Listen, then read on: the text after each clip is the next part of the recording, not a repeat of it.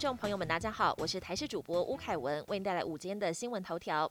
指挥中心首都开放一般民众 A Z 混打 mRNA 疫苗，预计九十七万人符合施打资格，限时六小时医院登记。不过实际实测还是有点小塞车。另外，针对民众到底要不要混打，有感染科专家建议，四十岁以上的成人，还有第九类高风险患者都可以考虑混打，保护力会比打两剂 A Z 高很多。但年轻族群副作用较强。建议第二季还是打 A Z，也有医师指出，第二季要是选择莫德纳，未来会打到 A Z 加两剂莫德纳的组合，可以降低三款以上不同厂牌疫苗的混打风险。疫苗风水轮流转，过去不少人非莫德纳不打，近来却乏人问津，反倒是 A Z 预约额满。对此，医师分析，一开始莫德纳数量少，打到第一季者相对也少，现在能打第二季的也就不多。以及先前 A Z 第一季接种者众多，混打却是昨天才宣布开放，这些人第二季之前也无法选莫德纳。专家表示，因为国内疫苗开打已经半年，想打的人大概都打了，还没打的人就是根本不想接种。加上当初能打第一剂莫德纳者本来就少，现在能打第二剂的人当然也不会多。最近莫德纳疫苗的预约率都不到百分之五十。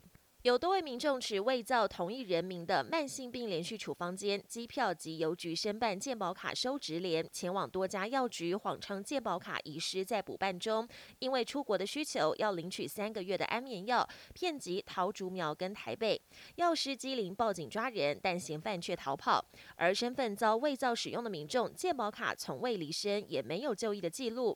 卫福部健保署就提醒药师，对于未持健保卡的民众，要求要取药时。应该要求出示身份证明文件。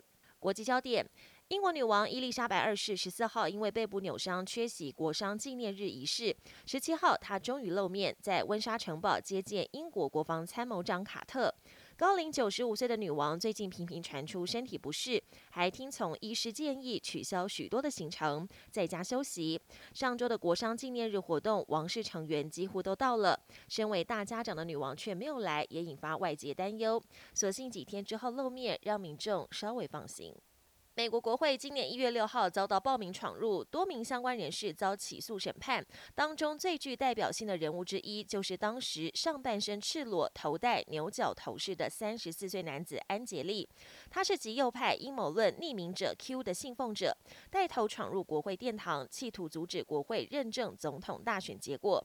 经过漫长的调查跟审理之后，被判四十一个月有期徒刑。他也是目前国会暴动事件当中被判刑最久的暴乱。分子。中国网球选手彭帅日前自曝曾遭到中国前副总理张高丽强迫发生关系，事件延烧到现在，彭帅没有现身，很多人都担心他是不是被失踪。中国环球电视网抛出了一封彭帅写给 WTA 国际女子网球协会的信，信中他不但推翻被性侵的指控，并称自己一切安好，在家休息，但同时也引发了外界更多的怀疑，包含前世界球后大阪直美跟球王乔克维奇都站。出来发声，公开声援彭帅。本节新闻由台视新闻制作，感谢您的收听。更多内容请锁定台视各节新闻与台视新闻 YouTube 频道。